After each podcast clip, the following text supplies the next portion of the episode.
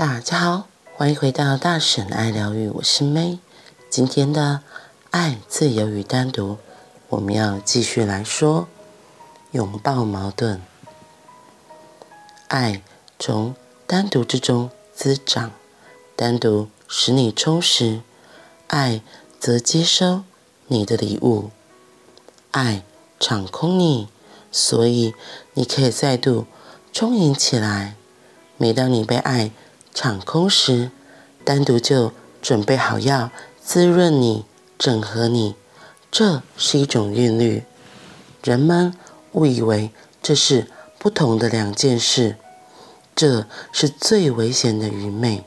红尘里的人让自己精力耗尽、掏空，他们没有给自己一点时间，不知道自己是谁，也从来没有机会与自己相会，他们与别人生活在一起，为别人而活。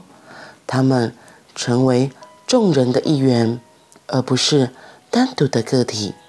记住，他们的爱并不会令人满足，因为他们只活出了一半，一半不可能是圆满，只有完整才能令人满足。然后，出家人选择只活出了另一半。他们住在修道院里，僧侣 （monk） 这个字的意思是一个离群索居的人，与一夫一妻制 （monogamy） 千篇一律 （monotory）。修道院垄断这些资源，源自于同一个字根，指的是单一、单独。僧侣选择单独，但很快他们就满意成熟，可是却不知道能量要流向哪里，要往哪里倾洒他的能量。他不允许爱与关系，不和人们在一起。这时他的能量会渐渐酸掉，因为不流动的能量会变得苦苦的。就算是甘露，当它酸败的时候，也会变成毒液；反之亦然。当毒液开始流动时，就会变甘露。流动使你品尝到甘露，酸败使你知道何谓毒液。毒液与甘露并不是两样东西，而是同一股能量在两种状态下的显现。流动的。就是甘露，停滞的，就是毒液。每当有一些能量在流动，却没有流泻的出口时，能量就会变酸、变苦、变悲伤、变丑陋。不仅没有使你更完整、更健康，反而会让你生病。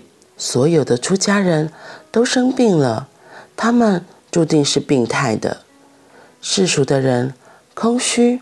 无聊、疲惫，他们以义务、家庭、国家的名义勉强支撑着度日。那些名义听起来天经地义，但他们不过是在混日子，等死亡来超度自己。只有进了坟墓，他们才有喘一口气的机会。活着的时候，根本一刻不得闲，没有休息的生命。并不叫生命，就像一首没有片刻安静的歌，那只是会儿一堆令人讨人厌的噪音，让人觉得很刺耳。嗯，前几天因为我出国的关系，就暂停了好几天。经过这个假期之后，我再回来重新看这篇文章。其实前面有一段我已经上次有分享过了。只是我觉得现在再看就有更有不一样的感受。我们人有两种嘛，一个是入世修行的人，一个是遁入空门，就是修道士啊、僧侣啊、神父啊、修女之类的，又或像我们一般的世世俗的人，就是结婚在红尘里面打滚。我觉得这个就是一直在讲的，你过犹不及，你要不不不要，生命不会是只有黑或白。生命的色彩其实有好多好多，可是可能限于我们自己的观念，限于社会的思想，我们可能有时候会被迫要选择一种。一般的人可能就是真的在红尘里面讨生活、赚钱，然后为了感情、为了关系，有很多的高低起伏。对，像今年后面强调那个出家人。修道院的人，他为了要让自己可以专注于内在的修行，所以他切断很多所谓的红尘的东西，不要跟别人有建立太深的连结，因为人人一旦有连结之后，那个情感的流动，你可能就会开始在意对方，可能就会抓住对方。那当你这么做的时候，其实就离所谓他们的修道。越来越远了，就是背道而驰的。可是，像我自己觉得很好玩。我这这几天和女儿两个人单独出去玩。从一开始出国的安排，本来是我一个人，后来因为一些因素，所以女儿加入了。那因为这样，所以我开始做了很多的调整。对，比如说，呃，像饭店可能就重新有些需要重新的整理。然后还有，因为我难得去。到一个陌生的地方，我也很想去很多的地方。本来真的排得很满的行程，那因为女儿加入，然后朋友跟我建议说：“哎，你只要最好不要排太满，你别忘了你还带着女儿。”我想说：“是哈，我还带着女儿。”那因为这样，所以做了很多的调整，也因为这样，我又重新看了很多不一样的景点。只是我觉得事前的准备固然很重要，可是当下你随着。去到当地时候的每时每刻去做调整是更重要的，因为像我们那时候第一天到，嗯，福冈机场之后，我们就看说，哎，那我直接去坐太宰府的公车巴士到太宰府，就先去天满宫，然后其实最主要是到上面的灶门神社去那边玩，因为那边也是一个很著名的赏枫的地方。我觉得我很妙的是，因为。我一开始下去，我并没有想要，我想说，哎，之前的部落客他们都说，就是到二号出口找巴士坐，就到第二，就他的那个搭巴士的地方，一二三四，然后第二二号就是往太宰府的巴士。结果我也不晓得为什么，我想我明明知道这个资讯，可是我当下就是看到 information，我想说，嗯，我再去 check 一下好了。结果就。过去开始问，好笑来了，我真的吓一跳，因为之前不管在东京或是大阪，至少英语会通，英语不通，甚至国语都会有人会讲，因为毕竟是 information 嘛，那其实可能世界各地去的人很多，结果没有，我一站就被惊到了，他完全听不懂在说什么，而且他是一个就是像五六十岁阿嬷年纪的人，然后觉得尴尬，他怎么都不会讲。他就一直讲日文，然后我就想说死了，我也不知道那个日文怎么讲，我就讲太在乎，他听不啊。后来我就想到，对对对，可以写，可以写中文字，他一定看得懂。果然我一写，他就告诉我说在哪里，结果他告诉我是四号出口，怎么会是四号啊？不是四号出口，他告诉我是在四号搭公车。好啦，所以就因为这样子，因为他告诉我四号，我想说是不是有异动？我就也不管，我就直接到四号，果然到四号大排长龙。问题是只有我一个人搭拉着很大的行李，然后然后没关系，反正就会跟女儿两个人。结果我们排队，我在那边跟他讨论的时候，这时候有个工作人员跑过来跟我说：“哎，要排好线，排在线上，就是因为我并排嘛。”他说：“不行，就是要一个一个这样排。”然后因为他过来，我就突然再问他说：“哎，请问一下，确认这班车有到太宰府吗？”他一听到我要去太宰府，他说：“那你不是排队，他要把我拉出去。”我想说：“那到底要去哪？”他跟我说：“旁边好一排线。”问题是那里都没人，我就想说，我就默默就跑了过去，说：“哦，好，就在那里，就在那等待的，才一下下而已。”他又突然告诉我：“就是面前的这班公车要上车。”我就傻眼说：“这面前这班公车吗？”然后他就说：“引导的人就说：‘对对对，是这班公车。’所以我又匆匆忙忙的上车。问题是我很傻眼的是，那个就是他们一般的。市区的火公车，并不是我想搭那个专车，就是专门往太宰府那种旅人专车。我傻眼了一下之后，想说好吧，他叫我上，我就还是上了。然后上车之后，我更傻眼，是因为早就客满了，然后根本就没位置坐。可是因为不不是只有我们站着，后面有两三个乘客是站着的。我想说，好吧，就去到那里就坐着。